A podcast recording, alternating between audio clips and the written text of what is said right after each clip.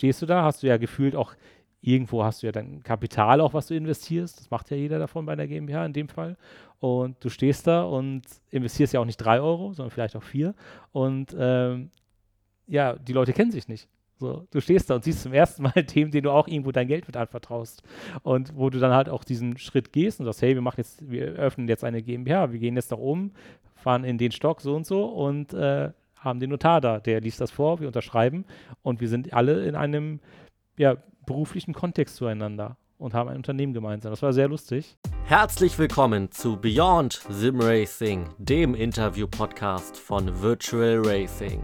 Mein Name ist Kurt Blumenthal und ich interviewe für euch in diesem Podcast die spannendsten, besten und interessantesten Simracing-Akteure Deutschlands. Unser heutiger Gast heißt Julian Öjen. Julian ist Mitgründer der 2015 gebildeten Simracing Community German Simracing und hat in den letzten acht Jahren schon einiges erreicht. Gemeinsam mit seinen Kollegen hat er dabei vor allem die Discord-Welt ordentlich durcheinandergewirbelt. Über 10.000 Mitglieder tummeln sich bereits bis heute auf dem community-eigenen Server.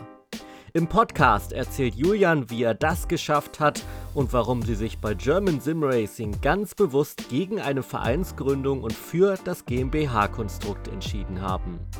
Wir wünschen euch viel Spaß bei Beyond Sim Racing mit Julian Öjen. Julian, ich freue mich sehr, dass du uns hier heute im Podcast äh, besuchst. Ich würde gerne damit anfangen, erstmal ähm, zu hören, wie du ganz persönlich zum Simracing gekommen bist. Ja, ich glaube, ich habe so das, äh, das Typische ähm, erlebt, was viele erleben, die äh, irgendwie ins Simracing nachher kommen. Und zwar äh, früher als kleiner Junge, man ist ja dann doch meistens irgendwie eher Motorsport begeistert, so war es bei mir auch. Formel 1 geschaut mit dem Papa tief in der Nacht ähm, und dem äh, Schumi mitgefiebert. Und ähm, ja, aber wie es bei den meisten ist, war das Geld dann für so eine professionelle Kart-Karriere vielleicht ein bisschen knapp oder allgemein äh, ein eigenes Kart zu besitzen. So Leihkart fahren habe ich natürlich schon gemacht, aber ja, wenn man es irgendwie ein bisschen ähm, ernsthaft machen möchte oder die Ambitionen in die Richtung hat, braucht man doch ein bisschen Kleingeld und ja, das war einfach ganz simpel nicht da. Ähm, da hat es dann angefangen, dass ich auch mit meinem Vater sehr, sehr viel und später mit Freunden irgendwie Grand Prix 2 zum Beispiel gespielt habe auf dem äh, PC damals äh, zu Weihnachten in der Ecke und die Mutter hat sich aufgeregt die ganze Zeit. So die typischen Geschichten, da gab es sehr, sehr lustige Sachen.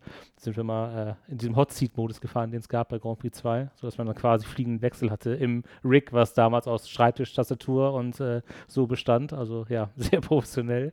Und ähm, ja, das hat sehr viel Spaß gemacht. Dann später Gran Turismo auf der PlayStation PlayStation 1 und 2 primär bei mir. Und ähm, dann irgendwann äh, Richard Burns Rally auch nochmal mit meinem großen Bruder, der war da ambitioniert, dann auch mit dem Lenkrad. Äh, dieses typische Logitech-Lenkrad, was damals gab, so ein, ich glaube, so ein blaues war das. Es gab noch ein rotes, das war ein bisschen teurer, aber wir hatten, glaube ich, das blaue. Ich weiß gar nicht, ob das Force Feedback hatte. Ähm, ja, war auf jeden Fall sehr lustig und äh, mein Bruder und ich haben uns dann so ein bisschen gebettelt, wer die schnellere Rallye-Zeit da irgendwie fährt auf der Etappe. Und äh, dann so ein bisschen ähm, aus den Augen verloren, das äh, Thema weil dann ja auch andere Sachen sind, wie, wie Schule und irgendwie Ausbildung oder was auch man, man dann macht. Und ähm, dann 2014, ähm, wo ich dann auch schon ganz normal gearbeitet habe, kam ich wieder auf das Thema und äh, habe ja angefangen mit Forza auf der Xbox. Äh, Xbox 360 muss es noch gewesen sein, mit Forza 1, 2 und 3 hauptsächlich. Ähm, ja, und dann äh, bin ich da so abgedriftet in das Sim-Racing oder ja, heutzutage würde ich es persönlich wahrscheinlich nicht mehr Sim-Racing nennen, aber ans äh, Racing, Arcade-Racing, Simcade, wie man es nennen will.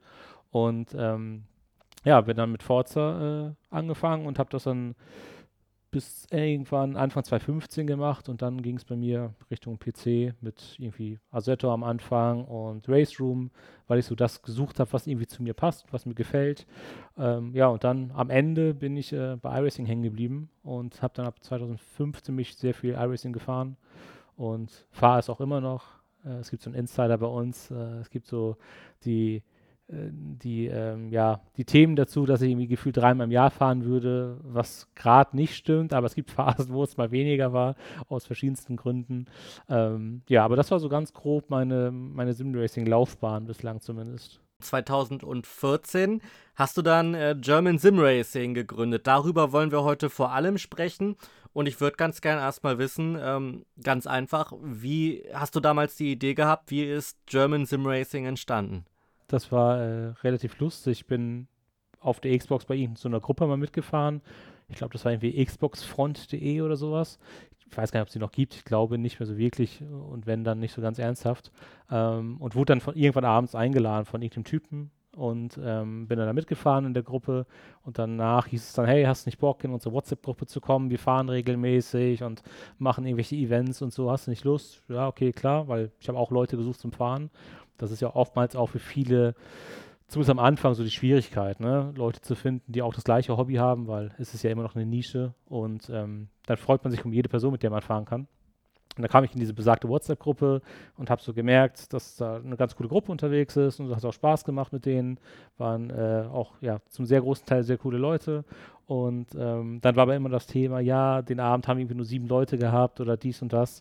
Und äh, da hat man überlegt, okay, was macht man, dass man einfach äh, mehr Leute hat, mit denen man fahren kann. Und ich dachte mir so, okay, so eine WhatsApp-Gruppe ist halt auch immer so ein bisschen geschlossen. Nicht jeder hat Bock auf WhatsApp, was ich gut nachvollziehen kann. Ähm, und was macht man? Ja, und dann kam die Idee, A, erstmal diesen Namen irgendwie zu finden, German Sim Racing, der es dann nachher geworden ist, oder GSR, wie wir uns ja dann auch in der Regel nennen. Ähm, das einmal, so, dass man einen Namen hat, unter dem man irgendwie zu finden war. Und ähm, dann das Thema Website und ähm, um irgendwie Aufmerksamkeit zu, zu erlangen, weil eben eine WhatsApp-Gruppe schwer zu finden ist, so gesehen. Ähm, außer man spricht tausend Leute an, aber das ist ja auch irgendwie ein bisschen mühselig und auch nicht immer Sinn der Sache. Und ähm, ja, dann kam das so, dass ich so eine erste Website mal irgendwie zusammengedengelt habe mit meinem Halbwissen. Und ähm, ja, dann haben wir da halt unsere Events beworben, die dann eben noch primär auf der Xbox waren und ähm, haben nach und nach eben Leute zum Glück dazu gewinnen können, die da mit uns gefahren sind. Ja, und so entstand halt diese Forza Motorsport war es dann hauptsächlich, äh, die Forza Motorsport Abende quasi, wo wir dann äh, ja, gemeinsam gefahren sind oder auch gegen andere Communities gefahren sind, irgendwelche Events uns ausgedacht haben mit speziellen Fahrzeugen oder was auch immer, dass ein bisschen Abwechslung da ist. Und ähm, ja, das war auf jeden Fall eine sehr lustige Sache. Und dann war es halt so ähm, Anfang 2015, dass ich selber primär Richtung PC gegangen bin, ein, zwei andere Leute auch, aber es war noch ein Großteil der Xbox-Leute da, die haben das auch ganz, das Ganze weitergeführt, so gesehen. Und GSR habe ich dann so gesehen gegründet mit einem Typen zusammen, der sich Hayabusa nannte auf der Xbox. Da gibt es ja immer diesen Game-Attack. Äh, deswegen, wenn er das hören sollte, schönen Gruß. Ähm, und ähm, ja, so kam es halt, dass äh, wir quasi zwei Sparten hatten, Xbox und PC. Und ja, so ist es dann 2015, sage ich mal, so richtig ins Rollen gekommen. Was war damals eure Vision, als ihr das Ganze gegründet habt? Was war euer Ziel? Am Anfang einfach natürlich Leute zu gewinnen, die auf der Xbox mitfahren. Als wir dann diesen Schritt gemacht haben, auch Richtung PC, ähm, war mir persönlich wichtig, dass man eine Anlaufstelle ist für jeden, der irgendwie Simracing mag egal ob wir selber den Titel jetzt Simracing als Simracing betiteln würden oder ob es ein Arcade Racer ist, aber jeder, der irgendwie so, ich sag mal, Benzin im Blut hat oder auch virtuelles Benzin, ähm, dass der eine Anlaufstelle findet. Egal, ob er iRacing fährt, Race Room, Forza, Assetto, was auch immer, R-Faktor. Ich vergesse eh immer irgendwelche, aber das ist äh, auch nicht böse gemeint.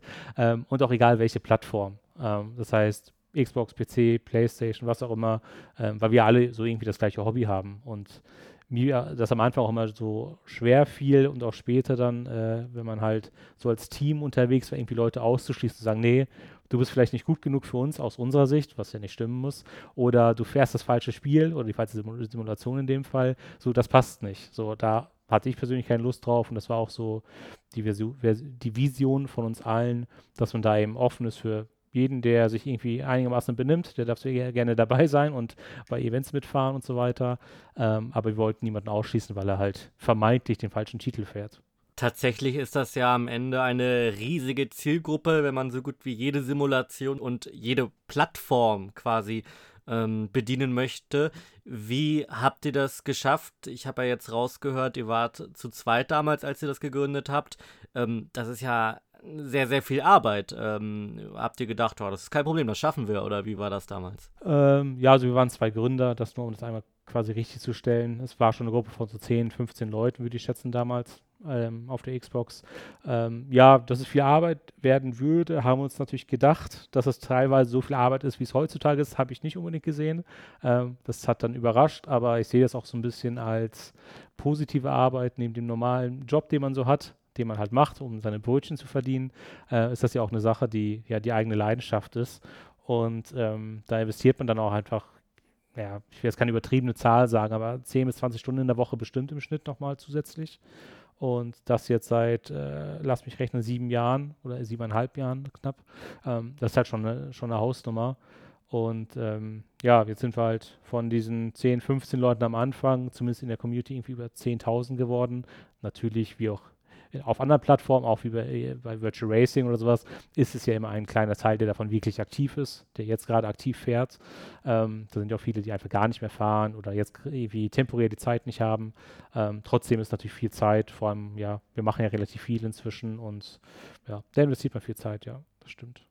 Eine Sache, die habe ich mich direkt gefragt, als ich auf eurer Website war. Und zwar, ähm, ihr habt ja ein richtiges Logo quasi, ne? Und ähm, da ist ein Vogel drauf. Was hat's denn damit auf sich? Äh, das ist eine gute Frage. Ähm, wir hatten damals einen Skin, der gemacht wurde, den wir auch benutzt haben am Anfang. Der sah ganz anders aus.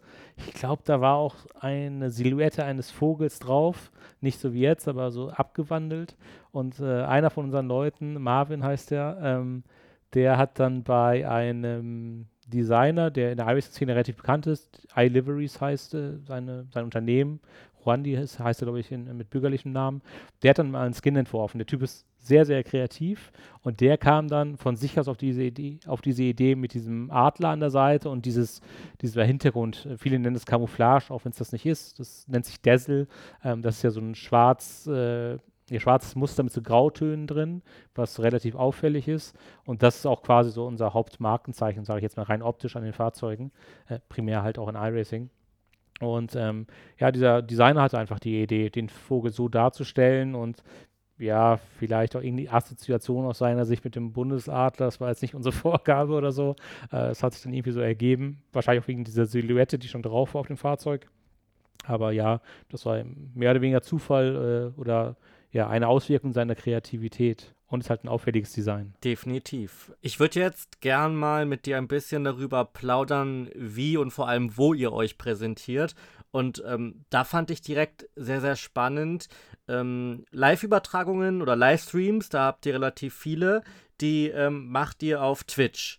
Ähm, jetzt ist es ja so, tatsächlich, ich weiß damals noch, als das als Simracing in Deutschland immer bekannter wurde, so ich würde mal sagen 2013, 14, da war ähm, Twitch tatsächlich bei vielen deutschen Simracern so ein bisschen das Portal. Dann kam die Funktion bei YouTube, dass äh, man dort auch Live-Übertragungen machen konnte. Und dann hatte ich das Gefühl, so gut wie alle ähm, Simracing-Akteure sind dann gewechselt. Ihr habt das nicht gemacht. Ihr ähm, macht heute eigentlich das meiste über Twitch. Warum habt ihr euch für diese Plattform entschieden? Also ich, sehe es sogar ein bisschen anders als du. Ähm, ohne das jetzt böse zu meinen, aber ich finde auch auf, auf Twitch gibt es eine große Simracing-Plattform, äh, ja, Plattform, auch im, im deutschen Markt. Ähm, wir hatten uns damals so das Ziel gesetzt bei Twitch, ich glaube, zu der Zeit gab es das Streaming bei YouTube noch nicht, bin mir nicht ganz sicher, ähm, wann das kam, aber wir hatten uns so als Ziel gesetzt, offizieller Twitch-Partner zu werden. Und das ist ja auch ein Ziel, was gar nicht mal so einfach ist. Also es dauert ja schon ein bisschen und man muss gewisse Zuschauerzahlen erreichen. Die, die, die ähm, bestimmen ja noch nicht mal, dass es zu 100% klappt. Ne? Die wählen ja trotzdem noch aus. Das ist ähnlich wie bei Discord. Das ist auch nochmal eine andere Sache, wenn man Discord-Partner werden möchte. Und wir haben uns immer so kleine Ziele gesetzt. Und das war eben eins von diesen Zielen, zu sagen, hey, wir geben jetzt alles, wir wollen Twitch-Partner werden. So, und dann hauptsächlich ähm, Sergio von uns, Sergio Medina, der kennt vielleicht auch der eine oder andere, der mal bei uns reingeguckt hat, und Markus Baumgart. Ähm, das waren so die zwei Haupt-Broadcaster, äh, sage ich jetzt mal die also Rennen gezeigt haben und kommentiert haben, so wie es auch bei VR oftmals passiert und äh, auf anderen Plattformen. Und ähm, vor allem äh, dieses Gespann, Serge und Markus kam einfach oder kommt einfach sehr, sehr gut an und ähm, ist extrem lustig. Wir sind nicht so ganz bierernst, wie das vielleicht andere Leute machen. Das ist einfach eine, eine andere Zielgruppe, sondern bei uns ist schon natürlich einmal das Wissen drin, also Sergio und Markus oder auch äh, Daniel und Franny Nolte, die dort streamen oder andere Leute, Mark Keil und Co., ähm, die kennen sich ja trotzdem aus, die wissen, wovon sie reden. Und äh, man denkt nicht, äh, der weiß ja nicht mehr, was das für ein Fahrzeug ist, was er sich da gerade anschaut, sondern da steckt ja schon Expertise hinter. Trotzdem gibt es halt viele dumme Sprüche oder irgendwelche lustigen Aktion, Aktionen im Stream, die man macht, die vielleicht jemand, der das 100% seriös machen möchte, vielleicht nicht tut. Aber ich glaube, das ist so der eigene Charme und ja, wir hatten uns damals einfach Ziel gesetzt, Twitch-Partner zu werden, was dann ja glücklicherweise auch irgendwann geklappt hat, nach äh, viel Zeit, die man reingesteckt hat. Und ähm, wir sind aber auch offen für das Thema YouTube-Streaming. Ähm, wir wollen das mal so ein bisschen testen zwischendurch jetzt äh, mit bestimmten Formaten, auch im Simracing. Ähm, einfach mal gucken, wie es funktioniert, weil wir sind ja an sich auf YouTube schon aktiv, nur nicht mit dem Streaming. Und ähm, da einfach mal schauen, weil das ist ja auch nochmal ein ganz anderes Publikum. Da gibt es, glaube ich, nicht so extremst viele Überschneidungen wie mit Twitch. Ähm, deswegen kann man das mal ausprobieren und ja, mal sehen, was da passiert. Du hast das gerade angesprochen, ihr seid jetzt offizieller Twitch-Partner. Kannst du mal erklären, wie ihr das geschafft habt? Ja, es war immer damals die Frage, wie, wie schaffen wir das, Juna, was müssen wir tun? Ähm, Im Endeffekt ist es ein, ja, einfach klingt es immer, äh, also es klingt immer einfach, aber es ist nicht so einfach. Und zwar, man muss wirklich am Ball bleiben und vor allem am Anfang, wenn du irgendwie acht Leute hast, die dir zuschauen, wenn du immer Glück hast. Also das demotiviert natürlich, ne? weil man steckt Energie rein, man steckt sehr viel Zeit rein. Ähm, vor allem natürlich die Leute, die das, die Kommentar, die Kommentierung an sich machen, ähm, stecken sehr, sehr viel Zeit rein. Ähm, wir selber natürlich auch, ähm, technischer Natur, sei es jetzt ich oder der Daniel Nolte zum Beispiel. Ähm, wir stecken ja auch ja alle viel Zeit rein. Und wenn du dann am Anfang, ganz, ganz am Anfang irgendwie acht Zuschauer hast oder zehn oder mal 20, dann denkst du auch, ja, warum, wofür mache ich den ganzen Quatsch eigentlich? Ne? Das lohnt sich doch gar nicht. Da schreibt in der Stunde schreiben drei Leute in den Chat. Ähm, was bei uns ein bisschen der Vorteil war, war natürlich, dass wir schon eine gewisse Community im Rücken hatten, durch äh, Discord hauptsächlich.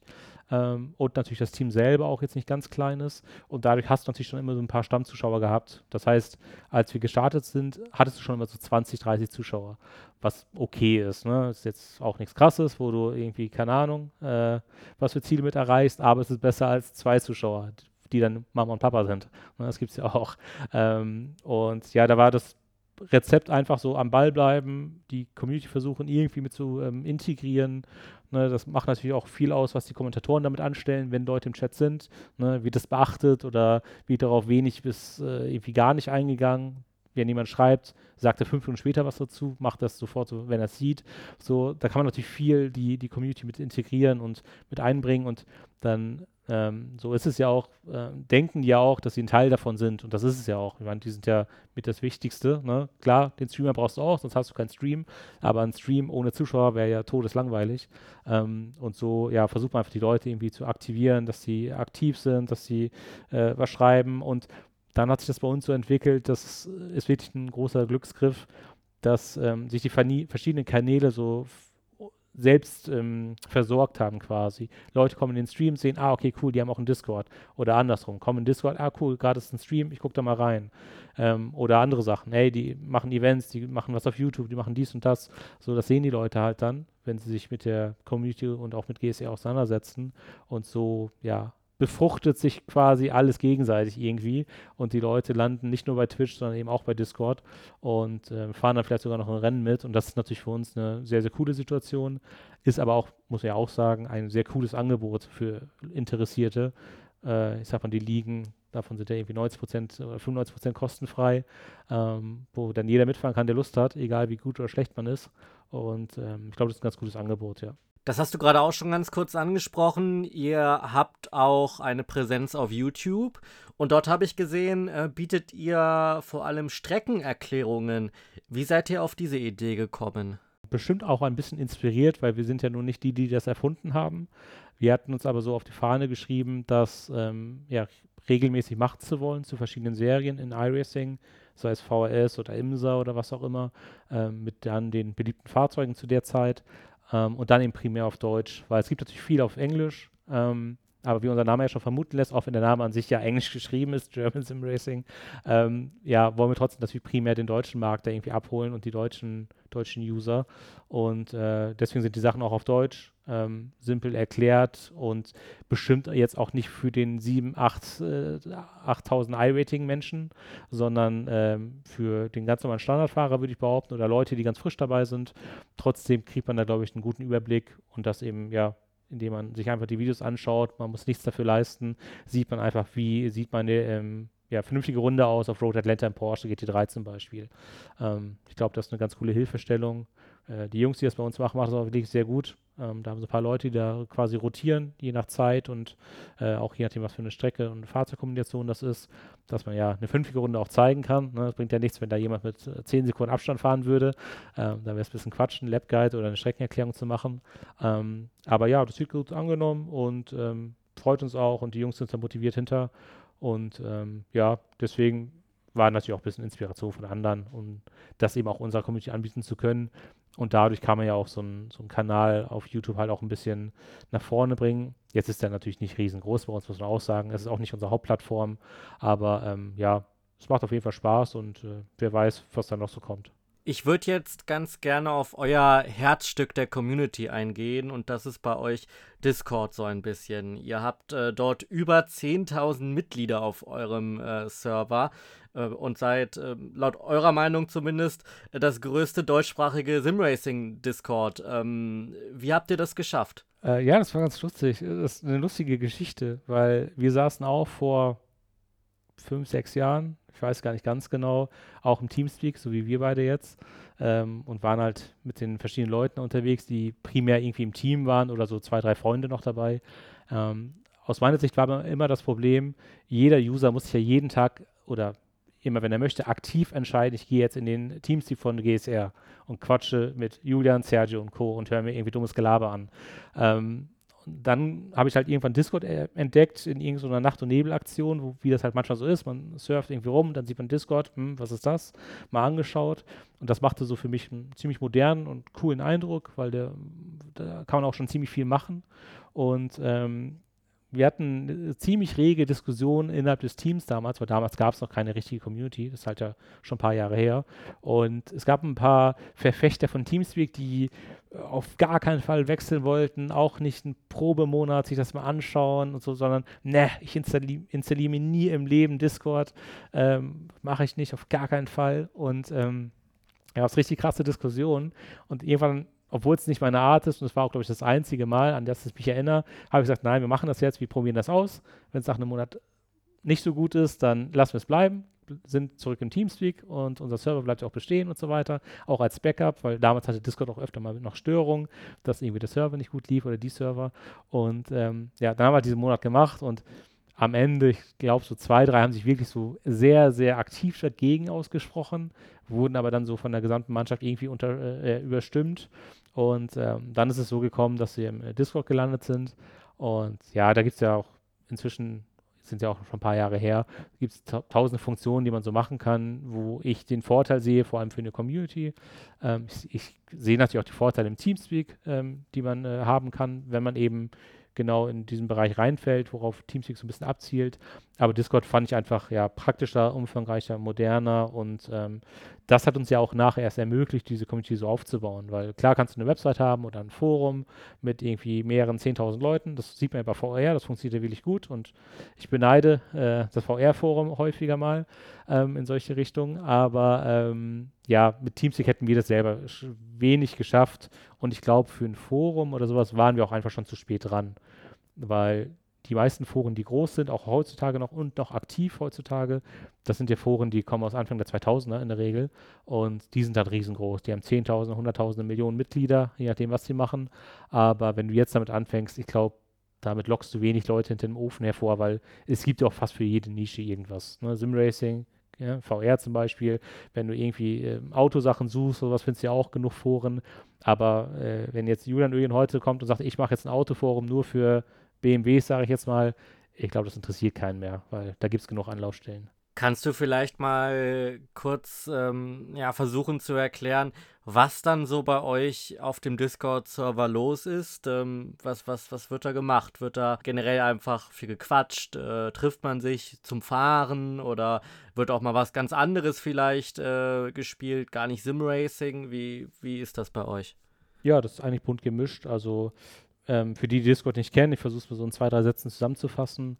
Ähm, das ist ja eine Plattform, wo du halt äh, dich unterhalten kannst, ganz normal per Voice-Chat. Du kannst aber auch verschreiben. Ähm, du kannst aber auch irgendwelche Sachen gemeinsam natürlich machen. Und bei uns ist sehr viel, natürlich wird so alles mögliche geschrieben zu den verschiedenen Simulationen. Ne? Ganz bekannt immer irgendwie iRacing Update, so hey, was gibt es für neue Funktionen, welche neuen Fahrzeuge kommen, welcher Content, was auch immer. So, da gibt es natürlich eine rege Diskussion und wir haben so ein, das hat sich so eingebürgert, so ein Wettspiel, wann ist iRacing wieder online? Ne? Und dann gibt es so die Möglichkeit, seine Stimme abzugeben, ja, um 1936 äh, passiert das und derjenige, der am nächsten dran ist, kriegt dann irgendwie einen kleinen Preis so aus Spaß. Ähm, so, aber natürlich gibt es auch die Option, dass die Leute irgendwie ihre Rigs zeigen, schon vergleichbar mit einem Forum, aber in, aus meiner Sicht etwas modernerem Weg. Ähm, vieles natürlich auch so Hilfestellungen, keine Ahnung, ein Neuling hat sich ein Logitech-Lenkrad gekauft, irgendwas geht nicht, was macht er falsch in AC zum Beispiel. Da gibt es eigentlich immer jemanden, der äh, ja dann hilft. Es gibt so ein paar Insider, dass irgendwie um 4 Uhr nachts jemand fragt, ob äh, man driften möchte in AC. Das ist meistens eine etwas jüngere Zielgruppe, die sich meldet um 3 Uhr nachts in der Woche. Aber das ist so, ja, irgendwie ein Insider geworden. Und ähm, ansonsten quatschen die Leute einfach viel, trainieren natürlich auch viel miteinander.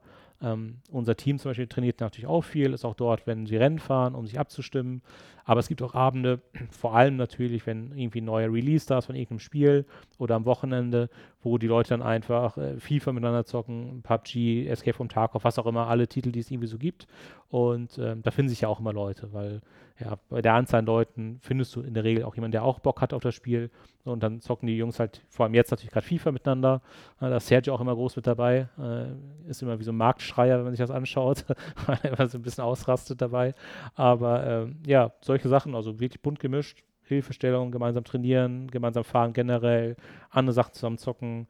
Ähm, viel auch so, so Hardware-Themen. Hey, ich will das und das machen. Was würdet ihr mir empfehlen? Ähm, also ja, wirklich einfach bunt gemischt.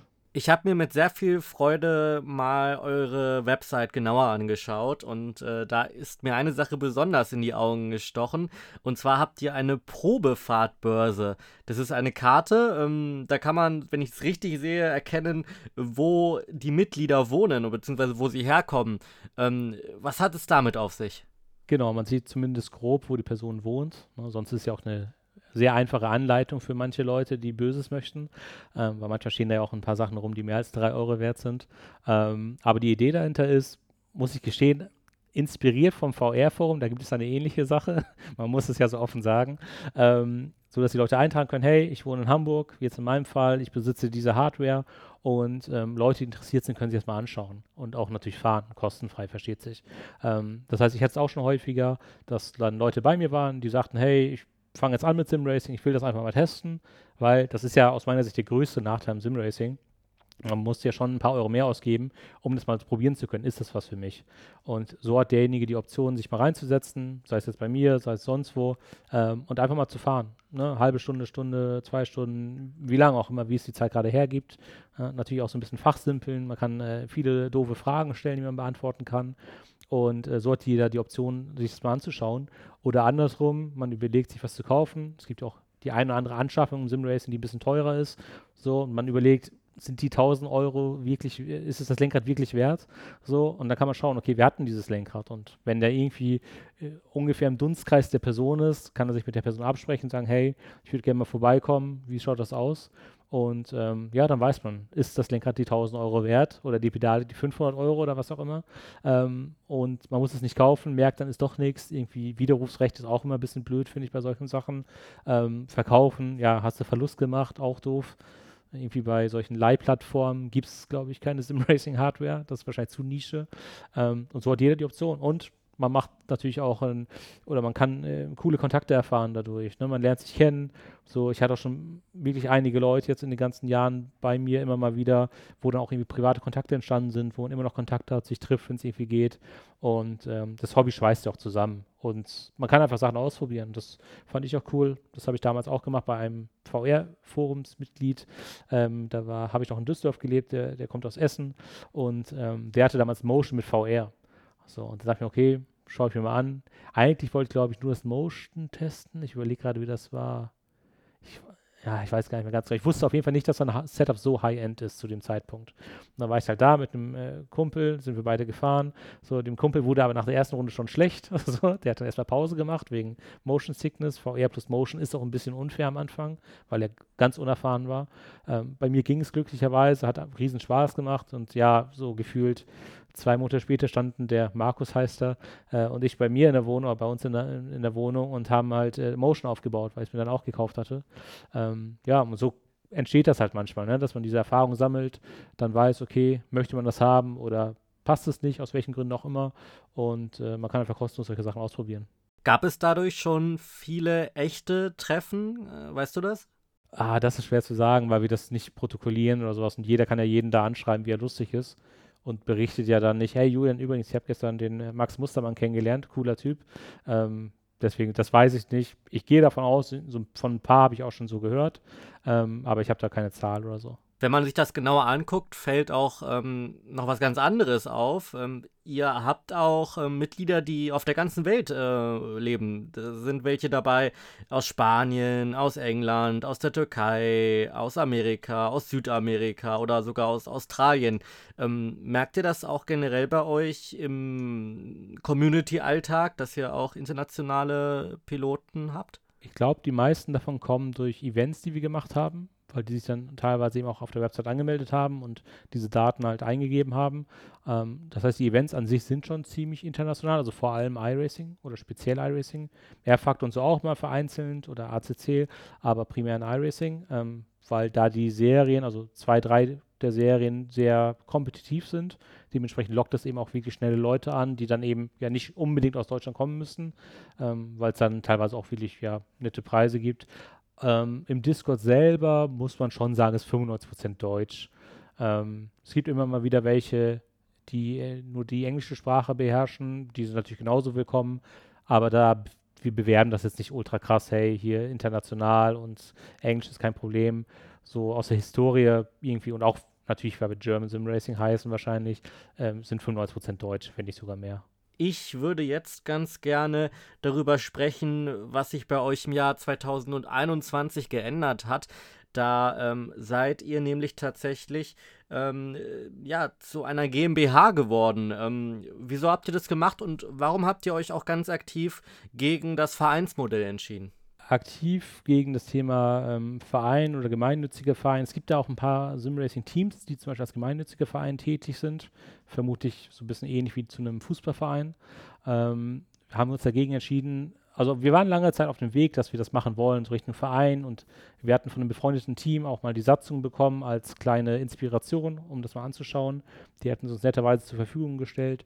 Ähm, dann aber so früher bis Sommer hin letzten Jahres kamen A, ein paar Leute ins Team, wo man sich das vorstellen konnte, was mit denen zusammen zu machen. Ähm, plus wir hatten so ein, zwei bestehende Leute im Team, wo das auch ganz gut passte. Und ähm, dann kam wir auf die Idee mit der GmbH aus äh, verschiedenen Gründen.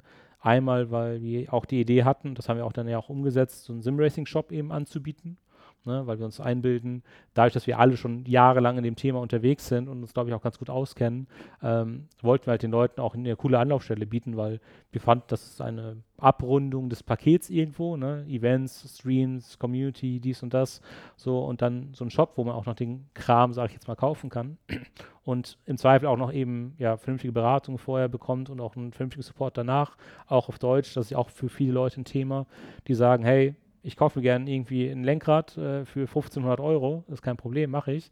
Ähm, aber dann kommt es aus den USA, dann habe ich irgendwelche Themen vielleicht mit Zoll, was soll ich machen, was ist, wenn was ist, ich kann nicht so gut Englisch oder ich habe da keine Lust drauf. So, und dann hat man da eine ganz gute Anlaufstelle. Und so kamen wir auf die Idee der GmbH. Ähm, das hat sich dann auch natürlich ein bisschen gezogen, das dauert ja alles ein bisschen. So also Thema Anwalt und so ein Gesellschaftervertrag und der ganze Kram, der dazugehört. Es gibt garantiert viele Leute im VR-Forum, die sowas schon durchgemacht haben. Ähm, ja, und dann war es ganz lustig, weil bis auf eine Person, wir sind fünf insgesamt mit mir gezählt, ähm, haben uns dann am 3. September, muss es gewesen sein, letzten Jahres, äh, bei einem Notar hier bei mir um die Ecke in Hamburg getroffen. Und wir kannten uns alle nicht. Wir kannten uns alle nur durch Discord. So, eine Person habe ich mal getroffen, das war Simracing Expo der Nordschleife oder vielleicht auch beides, aber die anderen kannte ich nicht und die mich genauso wenig.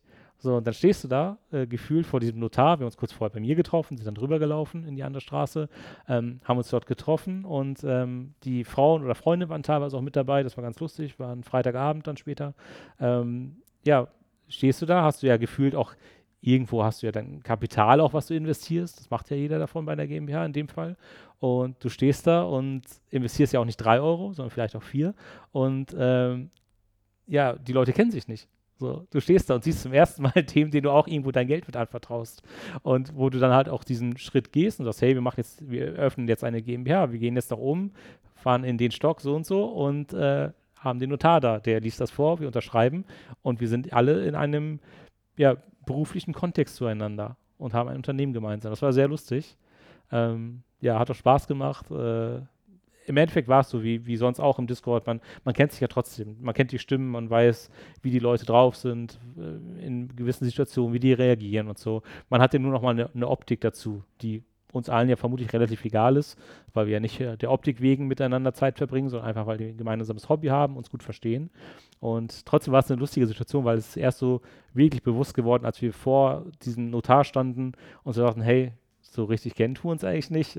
Und ähm, ja, dann ist es äh, passiert, wir haben das alle unterschrieben, äh, die Firma so gesehen gegründet in dem Moment, haben dann den Abend noch miteinander verbracht, das war auch sehr lustig. Erst waren wir noch essen und dann sind wir ein bisschen äh, der, im Hamburger Abendleben noch unterwegs gewesen, bis äh, früh in die, oder spät in die Nacht, früh in den Morgen. Und ähm, ja, war auf jeden Fall ein prägendes Erlebnis und ich glaube, das war für alle Beteiligten sehr, sehr spannend. Wie habt ihr das geschafft, dann quasi nur online so ein Vertrauensverhältnis aufzubauen, dass man tatsächlich sowas macht? Du hast es ja gerade gesagt, Geld investiert äh, zusammen, wo man sich dann auch denkt, oh, wenn der eine jetzt uns äh, komplett unters, hinters Licht geführt hat, dann sehen wir aber alle alt aus. Ja, gut, das, was, das ist natürlich das Risiko, was du nicht vermeiden kannst, aber ich sehe das auch so, keine Ahnung, vergleichbar mit, wenn du eine Frau kennenlernst, ähm, du weißt ja auch nicht nach drei Tagen oder nach sechs Monaten ist alles so, wie man sich das vorstellt. Und jetzt als Beispiel, das ist jetzt sehr persönlich, aber ich kann es ja mitteilen. So, ich habe meine Frau zum Beispiel auch relativ früh geheiratet. So, und da gab es auch manchmal so Stimmen, ja, ist es denn so sinnvoll? Wollte nicht noch irgendwie 17 Jahre zusammen sein gefühlt? So, aber für mich war das halt relativ klar und für sie anscheinend auch und bislang hat auch alles gehalten. So, das ist genauso alt wie GCL übrigens die Ehe. Ähm, von daher steht es bestimmt unter, bestimmt unter einem guten Zeichen. Ähm, ja, und es war einfach das Risiko ein bisschen klar, aber wir haben halt so viel Zeit miteinander verbracht und ich glaube nicht, dass irgendwer so viel Zeit investiert, nur um nachher sich um irgendwie ein paar Euro oder so zu bereichern. So, das wusste auch jeder von uns. Natürlich ist es äh, eine gewisse Summe, die man investiert, aber es war auch für jeden von uns klar, es sollte jetzt kein Geld sein, auf das man irgendwie extrem angewiesen ist. Ne? Äh, genauso, wenn man irgendwie Aktien kauft oder wenn man was auch immer macht und irgendwie Geld investiert, das muss doch Geld sein, dass, wenn es weg ist, im Zweifel es dir nicht das Genick bricht, sondern natürlich tut das weh, egal ob es 1 Euro ist, ob es 10.000 Euro oder ob es 50.000 Euro sind. Aber ähm, ja, man muss halt mit dieser Gefahr so ein bisschen leben bislang, äh, glaube ich, läuft es ganz gut. Wir sind sehr zufrieden bislang. Ist jetzt ja auch äh, ja, etwas über ein Jahr, ähm, wobei der Shop seit März besteht, also jetzt äh, etwas über ein halbes Jahr. Aber ähm, ich glaube, bis jetzt äh, bereut es keiner und äh, wenn doch, haben sie es noch nicht gesagt. Betrachtet ihr euch jetzt so ein bisschen als richtiges Wirtschaftsunternehmen oder wie betrachtet ihr euch? Schwer zu sagen. Also für so ein richtiges gesetztes Unternehmen ist es wahrscheinlich A zu jung und B, es ist ja für jeden von uns so ein, so ein Nebengewerbe. Es macht ja keiner hauptberuflich, auch wenn wir sehr viel Zeit investieren ähm, und froh sind, dass äh, bei den meisten irgendwie auch der Beruf das mitmacht, der Hauptberuf, dass man das nebenbei machen kann oder eben dann abends und das Wochenende investiert. Ähm, ja, ähm, es ist irgendwie so eine Beruf, zum Beruf gemachte Leidenschaft. Die halt auch einen gewissen Rahmen natürlich braucht. Ne? Wir sind ja in Deutschland, wir wollen ja auch alle unsere Steuern zahlen können und alles in einem rechtlich vernünftigen Rahmen machen können. Dementsprechend bist du ja auch in Anführungszeichen gezwungen, äh, sowas zu machen. Muss jetzt keine GmbH sein, kannst auch eine GbR gründen oder was auch immer. Aber ähm, für uns war so der Schritt, hey, wenn wir es machen, dann lass uns das auch richtig machen. Eine GmbH äh, haben wir auch als etwas sinnvoller erachtet für uns. Und ähm, ja, also so als richtig krasses Unternehmen, glaube ich, sehen wir uns nicht. Da würden wir uns auch nicht ernst nehmen können, wenn wir das behaupten würden. Aber ähm, ja, schon ein sehr ambitioniertes Hobbyprojekt, könnte man vielleicht sagen. Ein, ich denke mal, Hauptaspekt dieser GmbH ist ja jetzt auch der Simracing-Shop, den ihr gegründet habt.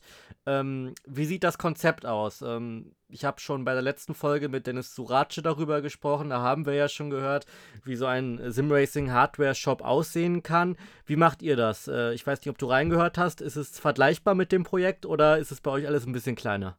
Bei uns ist es so, ähm, es ist eine, eine, Mischung letzten Endes. Also es gibt natürlich viele Produkte, die wir irgendwie auf Lager haben oder die wir sehr kurzfristig besorgen können von einem Händler. Und es gibt natürlich auch Sachen, die einfach, ja, kann, wenn du jetzt so ein Precision-Lenkrad nimmst, was irgendwie knapp 4000 Euro kostet in der höchsten Konfiguration, das legt sich ja fast keiner hin, äh, weil es einfach ein zu krasser Wert ist. Dann hast du noch die Problematik als Händler, die Leute können das konfigurieren. So, dann hast du genau das liegen, was keiner haben will ist auch doof. 4000 Euro tun jedem weh, egal wie groß du bist. Ähm, deswegen, wir haben schon vieles auf Lager. Keine Ahnung, die ganzen VHS-Sachen, die ja sehr beliebt sind. Äh, Rigs, ähm, was ja auch teilweise heutzutage ein bisschen schwierig ist durch das. Äh, durch die Aluminium-Situation, sage ich jetzt mal, auch preislich gesehen, ähm, hast halt solche Sachen auf Lager und ähm, viele Sachen auch. Das hat auch immer ein bisschen damit zu tun, muss auch offen sagen, je nach Hersteller ist es unterschiedlich, was für Margen du bekommst, wenn du jetzt quasi Dropshipping machst, also nicht aus deinem Lager, sondern von dem Händler, was dann aber auch genauso schnell gehen muss, weil du bist ja nachher der, der dem Kunden gegenüber haftet. So, wenn der Kunde sagt, ja, ich will das haben und es dauert irgendwie vier Wochen, hat ja keiner Spaß dran, weder wir noch der, noch der Kunde. Deswegen schauen wir da schon, dass es Händler sind, wo das schnell funktioniert, wenn das eben sein muss.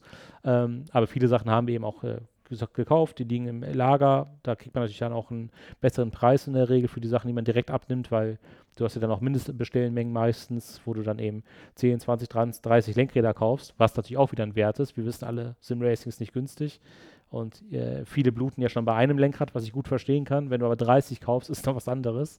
Und ähm, ja, vermutlich ist es ein bisschen ähnlich zu, zu Densu, aber ich muss gestehen, ich habe die Folge nicht gehört und ich habe jetzt auch nicht irgendwie einen sonderlichen Draht zu ihm. Ähm, aber von außen sieht es relativ ähnlich aus, ja.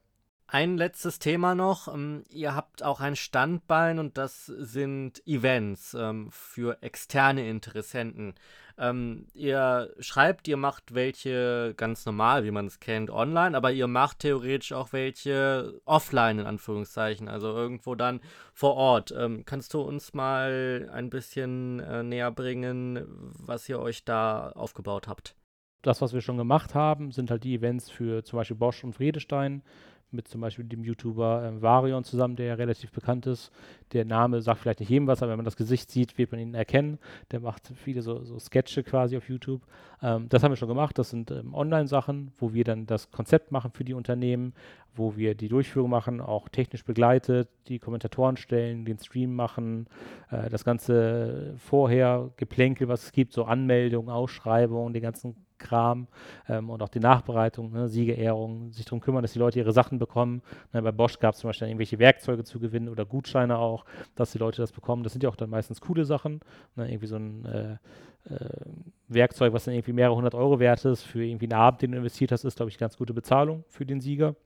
Und ähm, was wir auch planen, aber auch noch nicht gemacht haben, muss man dazu sagen, auch aufgrund der Situation, die so ein bisschen abzuklingen scheint, zumindest öffentlich, ähm, ist halt das Thema vor Ort, dass wir halt auch solche Sachen vor Ort machen können. Und ähm, da haben wir auch schon mit verschiedenen Partnern gesprochen. Da muss man mal schauen, was man da genau macht. Aber dann kann man solche Sachen machen, vergleichbar wie auf einer Simracing Expo, wo du dann eben Rennen hast, wo du gegeneinander antrittst in verschiedenen Runden ähm, und das eben für die Partner machst. Da kannst du ja auch äh, vernünftige Werbung für machen, wenn du jetzt einen Hersteller hast, der sagt, hey, ich habe da Lust drauf dann gibt es ja die Möglichkeiten, die Fahrzeuge entsprechend zu designen, natürlich den Stream zu designen, ähm, diesen ganzen Cup natürlich auch danach zu benennen, so wie wir es ja auch schon getan haben. Nur, dass man das Ganze dann auch eben äh, vor Ort macht.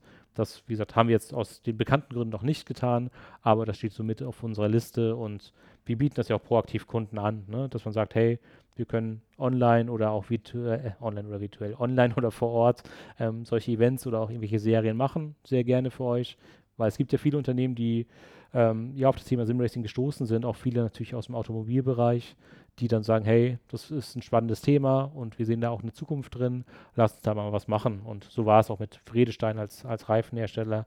Ich meine, Bosch braucht man nicht erklären oder auch Profika, äh, ist auch jemand aus dem Automobilbereich. Äh, ähm, das kommt gut an und machen wir auch sehr gerne, weil es auch immer wieder super spannend ist für uns als auch für die Community.